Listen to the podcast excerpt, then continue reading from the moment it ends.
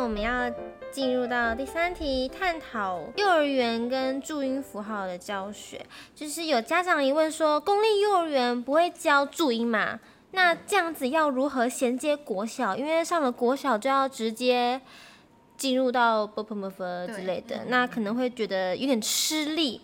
好，那我们来讨论一下这个问题。好。我我觉得在现在的生活里面，家长都是非常忙碌的，对。但是我觉得家庭的环境就是一个很好的沉浸式的一个教学。那我们在做 b u r p l e m o v e 的时候，如果他是念公立幼儿园的话，也许我们就可以利用家中的所有的东西，我们把它贴，比如说柜子，它是歌，哦，对。那我们先让他们有这个刺激嘛。就让他能够知道这个柜子它是哥，然后或者是椅子就是一嘛。但是我们就可以再跟他讲，我们不用不我如果如果家长很忙的话，我们不一定要跟 Jenna Jenna 对我跟 Jen 我跟 Jenna 就是说呃我们一定要坐下来一个小时，然后我陪他在那边认 b b m f 对那但是我们把它贴嘛，就贴在对我们就看得到的地方嘛。但我每天我可能看到了，我们就教他认嘛。我们都是这样子在认字的嘛，我觉得用这个方式，等到他要入小学之前，他又更大了嘛，我们可以去拼了嘛，对，我们就可以把它下面的音组合了嘛，就是柜子，那他就是歌屋诶，也也可以用找的，因为有可能呃有的地方有屋啊，有的地方有 a 呀，对，那我们就可以慢慢，我就可以，我觉得就可以运用家庭的情境，就是一个很好的环境。如果说这个部分的话，那我们就花一点时间嘛，那他也会问啊。哎，妈妈，这是什么什么注音？那你就可以跟他讲，久了他就知道了。那我们在家里面，我们就就可以玩这个游戏啦。那所以主任就认为说，呃，幼稚园他就可以学习注音。因为我之前呢去一个幼稚园，小孩他们妈妈就是希望小孩可以从小就学注音啊，学英文啊，学数字。但我就觉得他们小孩才小班，他们可能就是那个年纪会不会太小，对他们来说会不会太吃力？我觉得是不是应该要可能等到大班啊，或者是再大一点的时候再来学会比较适合？还是其实从小班就可以开始学？嗯，好，其实其实我觉得这也可以回归到。呃，就是我们现在其实台湾一直在推亲子共读、亲子共读这件事情。那其实之前有一本书《父母的语言三千万字计划》这一本书，它其实就是在讨论，就是说我们给予孩子的词汇这件事情，会让他的语言在上面的发展。那其实我们也都是先从听开始。我们在没有阅读文字的时候，我们也是可以讲出话的。对，我我觉得那个就是一一个就是你日常生活里面。给予他的东西，一个刺激。对，那他有兴趣的时候，我觉得那就是可以教的时候了。就是说，如果有时间的话，我们就跟孩子讲话，在跟他讲话的过程里面，我们尽量比较少使用叠字这件事情。哦，对，因为就是大家都会说什么你要喝水水啊，然后什么你要吃药药啊，所以这样不好。就是还是跟他说你要喝水，然后吃药就是吃药。那他可以认识的时候，他就知道喝水嘛。还有就是我们在。帮东西命名的时候，不要很简单的去命名。就比如我们看到狗，我们就说就是狗狗，狗狗，猫猫，但它其实有名称的嘛。呃，我们认得出来的话，它它可能是黄金猎犬，我们就尽量跟孩子讲正确正确的东西，对，让他的词汇能够变多。他再大一点，他会问啊，这个是什么的时候，我觉得那就可以，我们就可以慢慢做这件事情，这样子增加他的。对，他在书里面他就讲到说，比较劳工阶层的人跟中产以上的人跟孩子讲话的那个时间，他说那个就有很大的影响。所以你一天到底花多少时间在跟孩子讲话？有的就几乎都不讲话嘛，有的就是他就会跟孩子讲，一直沟通。对，一直沟通。那真的那个词汇真的差很多。我有发现，就是我们有的朋友的家庭，他可能爸爸妈妈就是工作就很忙了，他回家就很累了。他其实就很少跟小孩讲话，但有的是中高阶级的，他每天都会跟孩子念绘本、跟念故事书。同样的小孩，在同样的年龄会讲话的时候，一个就对，就很会表，而且他会用的词汇就很多。但是你就会发现，那个比较家长跟孩子讲话的那个，真的就会他会想，但他不知道该用什么字。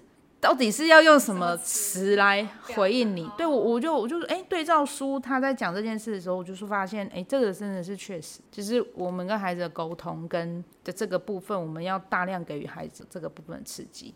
他就会会比较好这样子。好，那我们就进行第四题。第四题呢，就是有家长投稿，他说他在跟孩子相处的时候呢，他平常都是用平辈的方式和小孩子说话，然后也会常常打闹啊，就像朋友一样。但是家长是不会在孩子面前骂脏话的。可是有一天呢，听到孩子突然回家对父母说“白痴哦，你怎么可以怎么样怎么样”，或者是讲脏话，然后父母才惊觉说，竟然会有这样子没大没小的情况产生。那他似乎分不清楚，他和同才相处还是和父母相处的。那个差异，所以我们想要问的问题是：以朋友的方式和小孩子相处，孩子真的会没大没小吗？那要怎么样做才可以让家长具有那个威严在，然后又可以就是不会和小孩子有那个距离感？嗯，好，那我就延伸刚刚就是那本书，它其实也谈到有一个部分叫做共情关注，就是关心孩子正在关心的事物，比如说我们看到小朋友在玩积木的时候。我们可以主动去带领他认识各种颜色跟形状的积木，对，就我们就比较不会就是在旁边看他玩，而是我们跟他共同参与他正有兴趣的事情。就是这这本书里面，他蛮强调这个部分的，就是我们去了解他有兴趣、他喜欢的，我们跟他一起做，这个蛮重要的。这样子，那我们就是。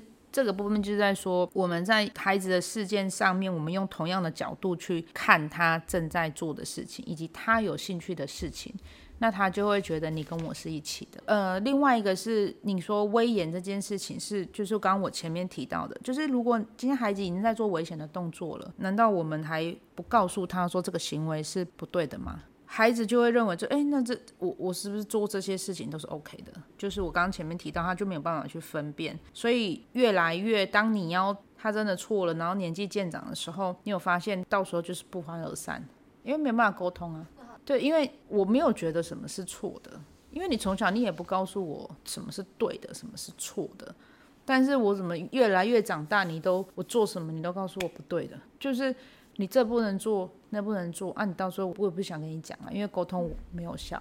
所以是因为从小就是家长没有就是提醒孩子说你这边做错，你这边做错，然后等长大他真的就是做错什么事情，家长才突然说你这样不对，这样不对，所以小孩子才会就反应很大，说你以前都没有跟我这样讲，那为什么现在你要对我这么凶这样子？嗯，我做这些事情都不行，但是当然这个前提是不是每一件事情都否定他啦？对对，而是他真的就是已经这件事情，你就知道这就是危险了。然后我已经告诉你，你做的这件事情可能会有的后果。对，但是你都没有告诉我，比如说这件事情是错的，那为什么我小时候做是 OK 的？到底我说一说，到底什么是对的，什么是错的？我觉得那就没有办法去分辨。越来越这样子的距离如果拉开的时候，我觉得你再去跟他做沟通，我觉得那就会很困难了。所以为什么很多小孩拒绝跟父母沟通？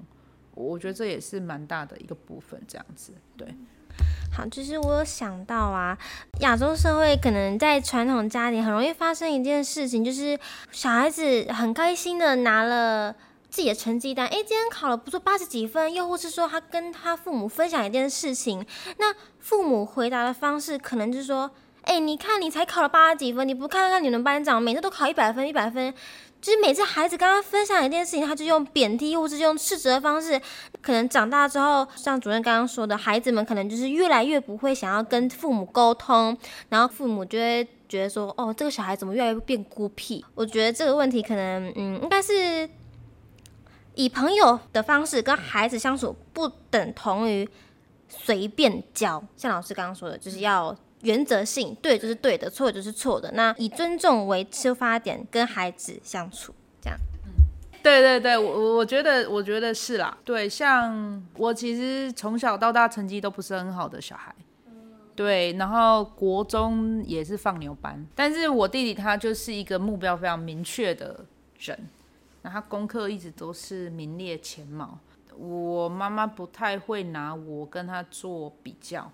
对，所以他就是觉得我有学校念就好了，但他觉得就是你一定要能够有独立的这件事情，就是未来你能够自己养活自己这件事情是他比较在意的。如果你觉得你你对念书没有兴趣也没有关系哦。我那时候是高中毕业，如果你是职校的话，因为我是念职校的，就可以直接去工作了。那 OK，那那就去工作。他也没有说一定要念到大学或什么之类，但我一路上就是运气都还蛮好的，所以我觉得其实就是我妈妈的那个给予的方式，她不会一直拿我跟我弟弟做一个比较。我印象非常深刻的是，呃，我就是那个一定要到暑假的最后一天才要写作业的人。暑假最后一天，对，然后写暑假，因为我们以前暑假作业是，一本一哎，对，你们也还是吗？哦，对对，一本，我们就是玩哦哦哦，我玩到最后一天，他也不会一直说要写要写功课。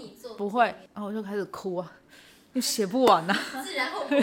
对，你自己要去承担那个后果啊，你下次你就会知道要提要提早写了，他也不会啊，你就哭啊，你就。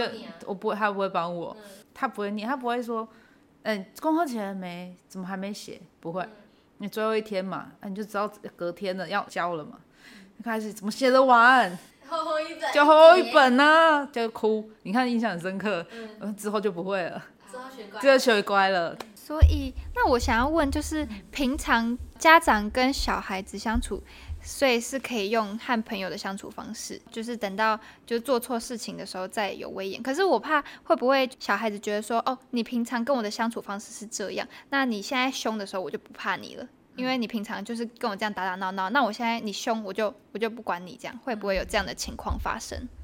我觉得不会耶，是你态度的问题。对，你在讲话，你生气跟玩，我觉得那是分辨得出来的。对我坚持的事情的讲话的态度跟那个语气，跟我平常在跟你做互动，我觉得那是不一样的。我曾经上次听过有一个老师演讲，他就说，为什么妈妈就是念念念念到最后，孩子都是耳边风？嗯，因为他觉得你就讲你的、啊。哦，你不要听啊，我就是我没有不，我没有，我没有不听，是那就变成一个环境音了。他就说你没有发现那个一直一直念念念念念的妈妈，小孩都还是依旧顾我嘛，因为他就变环境音啦、反正你就是你就是讲你的啊、对。好，那我们再进入下一题，就是妈妈准备晚餐的时候，五岁的微微想要帮忙切菜，但妈妈直接说不行，太危险了，你不要拿刀子，阻止他操作刀子。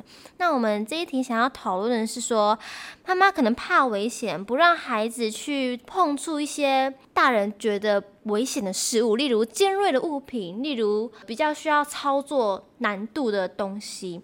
那我们的呃，想要讨论是说，父母真的要因为怕危险，然后不要让孩子去碰触一些尖锐物品，或是让孩子去操作一些危险的东西呢？嗯好，我觉得这个情境吼，就是我想要讲的是，如果站在妈妈的立场，就是妈妈可能是上班族，如果晚上回到家在准备晚餐了，可能大家都要在急着的时候，他的这个语气，我觉得是可以理解的。但是幼儿其实从两岁开始就可以使用剪刀了，所以到了五岁的时候，他其实已经可以剪圆了。那其实五岁的微微，他其实已经上幼儿园了。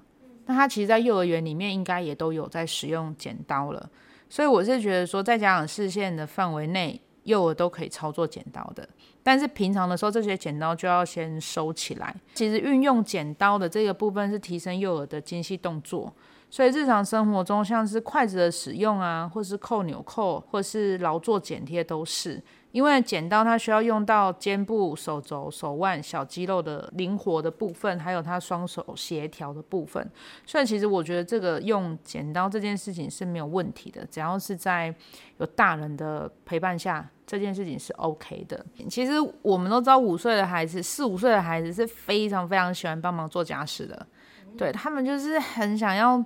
参与大人，他就觉得他自己就是一个小大人，他其实是很想要做这些事情，可是，呃，在这个比较平日的部分，我觉得他就是比较没有办法去做。呃，就是我们在陪伴孩子的过程里面，我觉得是假日，我们就可以带着孩子一起上菜市场。像我之前到台北去参观那个蒙特梭利为主的幼儿园的时候，他们就已经在煎蛋了，他们就用卡式炉，中班吧。开始，他们就有油、锅子跟蛋，是真的蛋哦。对，然后切东西嘛，这很小，是那个蒙特梭利的时候就就有做这件事情了。对，其实孩子切到手比例其实不高啦，其实很低啦。他切到也是一个比较小的伤口，他之后他就会自己比较注意，我们就可以带着他一起做啦。那可以从最简单切香蕉开始，那慢慢的他就可以做的更多了。那四五岁应该就可以做很多的事情了。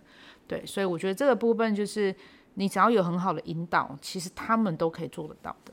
是我比较提倡的是，不要什么事都帮孩子做得好好的。好，那我们今天谢谢我们回蓝亲子馆的王家华主任今天精彩分享。好，也谢谢两位主持人今天的提问，我觉得这都是家长很会在孩子成长过程里面会面临到的一些问题，这样子，那就是希望今天的回答。都有让家长有一些可以再去思考的一个部分，这样子。谢谢两位主持人。好，好，那我们今天的 podcast 就到到这里喽，谢谢大家，谢谢大家，拜拜，拜。拜拜。拜拜。